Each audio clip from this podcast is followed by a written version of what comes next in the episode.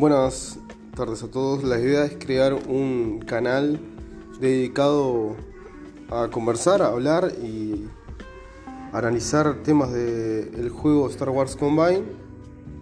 Eh, tanto el canal va a ver eh, reseñas del juego, hablar sobre las mecánicas del juego, algunas descripciones de, de las facciones, los grupos que hay en el juego, eh, la historia actual, no, noticias, eh, luego hablar también del sindicato Sapin, el grupo de la comunidad en español en el juego, hablar de, de, qué se trata el sindicato, hablar un poco de su estructura, de sus objetivos, eh, hablar de qué, actualmente qué hacemos, los, los arreglos y alianzas que tenemos con otros grupos, eh, también con otros jugadores de habla de español que no, son parte del sindicato, pero también cooperan con nosotros.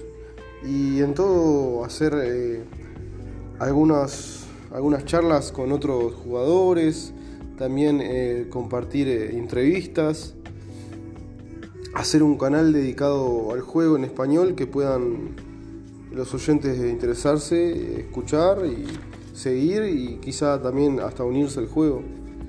Así que bueno, vamos a ver cómo nos va.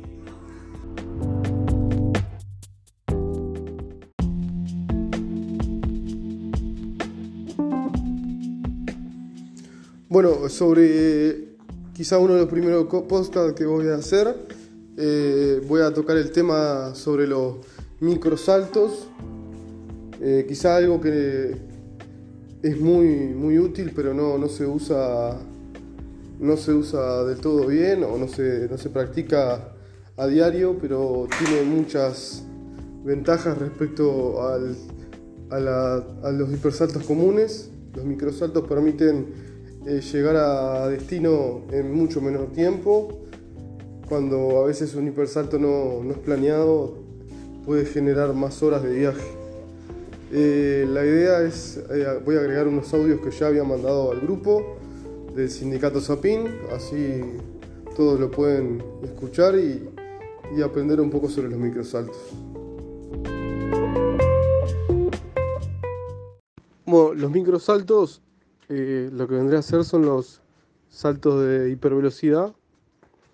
Bien, entra la fórmula de de hipervelocidad de la nave y de la capacidad de la habilidad del piloto. De ahí sale la fórmula cuánto puede tardar un viaje.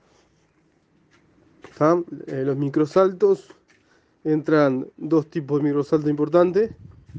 El microsalto de viajes origen a destino con cortes intermedios, que sería en forma por así breve, sería una forma táctica de desplazarse una flota de origen a, destino. O sea, no se realiza el viaje de la totalidad de la flota de origen a destino, ya que puede haber varios inconvenientes, ¿no?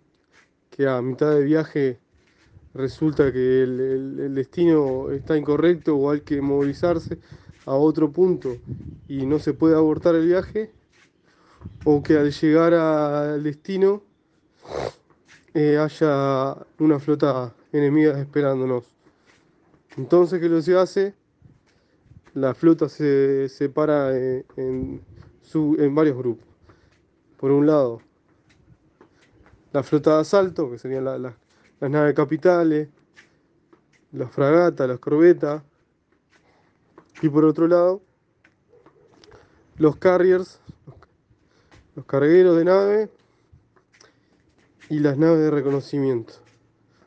Primero van a ir, primero van a saltar a un punto, si decimos punto de origen, punto O y punto de destino, punto D, de origen a destino, de O a D, va a haber tres puntos intermedios, A, B y C. Si el viaje de origen a destino de la totalidad de la flota tarda 20 días, se intenta repartir que entre el punto A y B y de B al C esté repartido el viaje en 5 días, 6 días.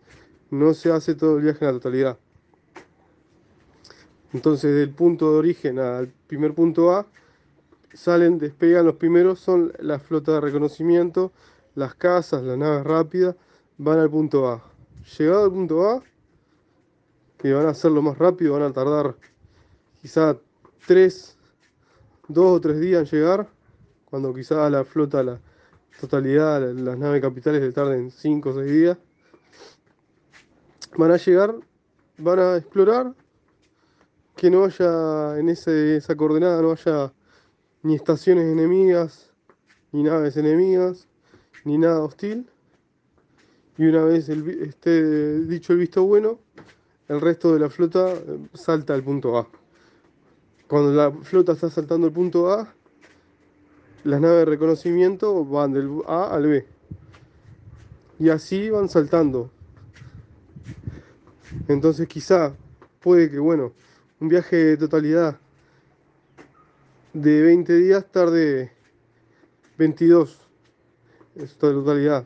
Capaz se, puede ver eso negativo, que va a ser un, poco más lento el, viaje. Pero se, el beneficio es que si hay, hay un cambio de destino, se puede hacer sin problema, ya que una vez la flota llega al punto A o el B se pueden, se pueden modificar los destinos. Se pueden cambiar los destinos hacia otra coordenada o se puede, si es necesario, la flota regresar al punto de origen de vuelta. Ah, ese es el punto táctico de los microsaltos. Después hay otro microsalto. En un sistema, por ejemplo, hablando de la base omega, está 0,323 el sistema tiene dentro sus su coordenadas, bien, del 0 al 19, 19. ¿Ah? Hablando de que el 0, 0 sería el límite superior izquierdo, el 0, 10 el límite superior del sistema y el 19, 0 o 0, perdón, 0,19 sería el límite superior derecho. Está las siguientes coordenadas, el 10,10 sería el límite izquierdo, el 19, el... Sí, el 10,10, el 19, el... El 19,10 sería el límite derecho. Sí, sí, sí, 19,10 sería el límite derecho. 19,19 sería el límite inferior derecho. Y esos son los puntos donde un, sistema pueden arribar las naves. Siempre todas las naves van a arribar a esos puntos. Al límite inferior izquierdo, al medio abajo, medio a la derecha, la derecha, izquierda, superior izquierdo, superior arriba, superior derecha. Esos son los ocho puntos que una, nave puede arribar a un sistema. ¿Qué, ¿Qué sucede entonces?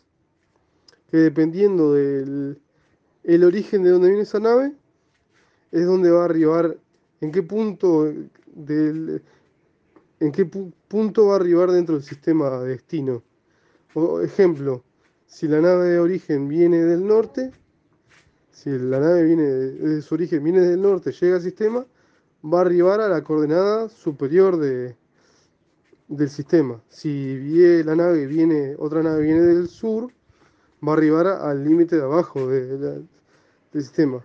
Hasta ahí es algo sencillo, digo, dependiendo del origen, dónde va a arribar eh, dentro de ese sistema. ¿Qué sucede?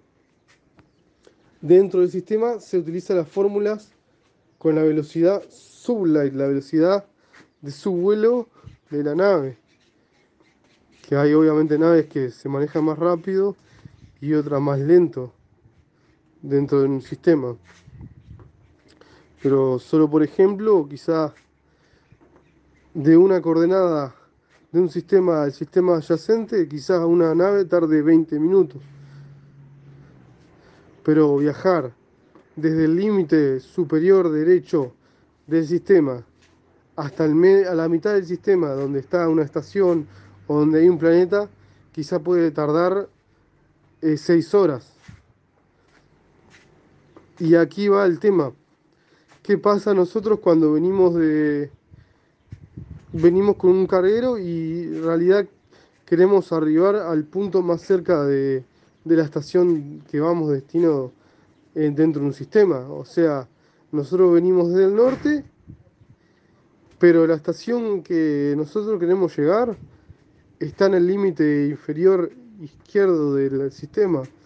O sea, si nosotros no hacemos nada, vamos a llegar al norte del sistema y tenemos que hacer todo el viaje desde el norte del sistema hasta la coordenada más abajo. Quizás nos podría tardar 8 horas dentro del sistema por no, no haber hecho nada. Y aquí es lo que pueden hacer en el siguiente audio. Los microsaltos funcionan de esta manera. Antes de llegar al destino que uno quiere llegar, o sea, yo vengo del norte y yendo a la base Omega, quiero ingresar por el sur, no voy directamente a la base Omega. Voy al sistema adyacente de la base Omega, ejemplo, en vez de ir al 0, menos 323, voy al 0, menos 324. Es la coordenada inferior a la base omega. Entonces yo llego a esa coordenada y inmediatamente una vez llegué a esa coordenada realizo de nuevo el hipersalto a la base omega, que quizá me demoré 15 minutos más o 20 minutos más, pero me ahorro las 6, 8 horas dentro del sistema para llegar de una punta a la otra, porque ahora que estoy en el nuevo dirección de origen, el sistema adyacente a la base omega, al hacer un microsalto, voy a arribar a la parte inferior del sistema. Y de esa manera me ahorro mucho tiempo.